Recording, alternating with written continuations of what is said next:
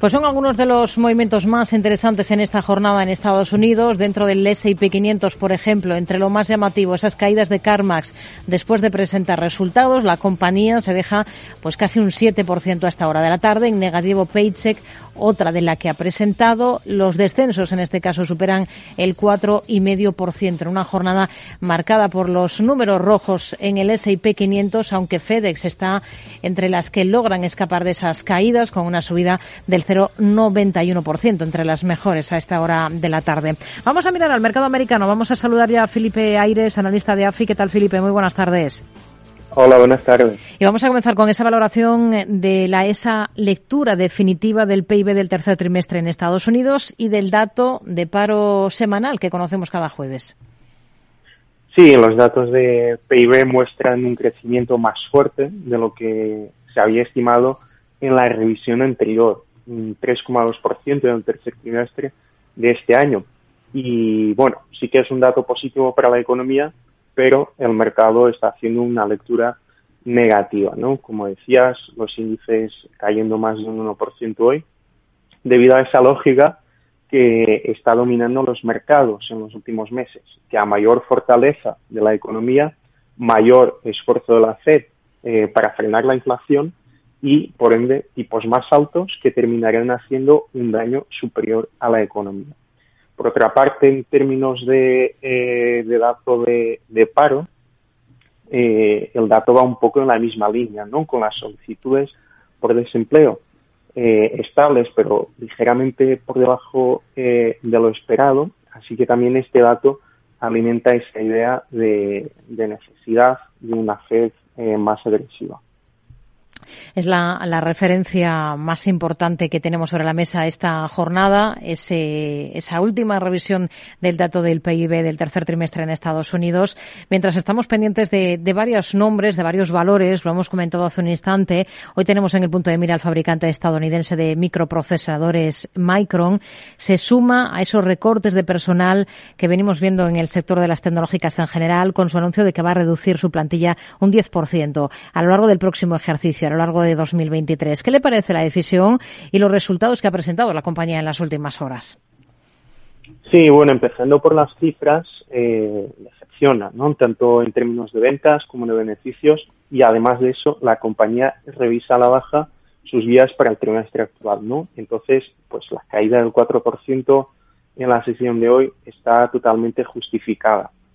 Este negocio de semiconductores es muy dependiente del ciclo, así que toda la industria, no solo Micron, eh, está en un momento de debilidad y, de ajuste, ¿no? Al final las compañías tecnológicas y en especial las de semiconductores han visto un aumento muy fuerte de la demanda eh, por sus productos durante la pandemia, eh, que en ese momento no tenía respuesta, no podían dar respuesta y lo llevó, eso, eso llevó a que estas compañías elevaran su capacidad productiva.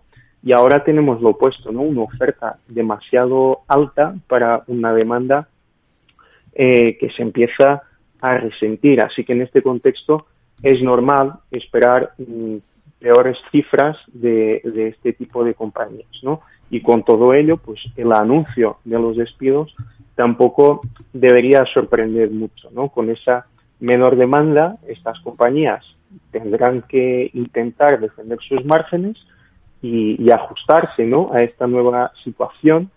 Eh, y eso, una forma de hacerlo es controlando los costes vía los despidos. Eso sí, eh, bueno, por el momento parece que los despidos se están concentrando en el sector tecnológico, no son generalizados y, y se deben más a ese ajuste que mencionaba que tiene que hacer el sector tecnológico habiendo pasado de esa situación de mucha demanda en 2020-2021 a una situación muy diferente en 2022 y que probablemente se mantendrá el próximo año. Entre las eh, compañías que han presentado cifras antes del arranque de esta sesión, de la que llevamos apenas 45 minutos en, Estados Unidos, tenemos a, Paychex. ¿Qué, ¿Qué le han parecido los resultados de la compañía de recursos humanos? Bueno, eh, aquí las cifras sí que han sido positivas, ¿no? Además de positivas, han, eh, han sido superiores a lo que el consenso estaba esperando. No obstante, la tónica en el mercado hoy es claramente negativa por esos datos macroeconómicos que, comentábamos antes, así que tampoco se escapa de las caídas hoy, ¿no? Pero bueno, es una compañía que mientras el mercado laboral siga resistiendo, pues eh, podría ser mm, una compañía a considerar. Hmm. Y los de Carmas, la firma de vehículos usados estadounidense, también está recortando y además con más fuerza incluso esta jornada. Sí, aquí sí tenemos muy malas cifras. Decepciona y mucho, tanto en ingresos como en beneficios. Y, bueno, eh, por eso las caídas tan fuertes, ¿no? Las cifras eh, son tan malas debido principalmente a tres factores. Eh, las presiones inflacionistas, el aumento de los tipos, pero también la, bajada de confianza que hemos visto este año por parte de los consumidores. ¿no? Así que esos, mm, esas dificultades de asequibilidad eh, de los vehículos eh, que vende esta compañía siguen afectando su, su negocio. Está recortando ahora mismo en bolsa más de un 8% esta compañía CarMax. Tenemos también en el punto de mira a Microsoft. Es noticia hoy porque las autoridades francesas han anunciado una multa de 60 millones contra la compañía por su forma de gestionar los permisos para las cookies en el país vecino. Es un valor que está en el punto de mira en las últimas horas por las especulaciones del interés en, Netflix. ¿Es un valor que ustedes tendrían ahora mismo en cartera?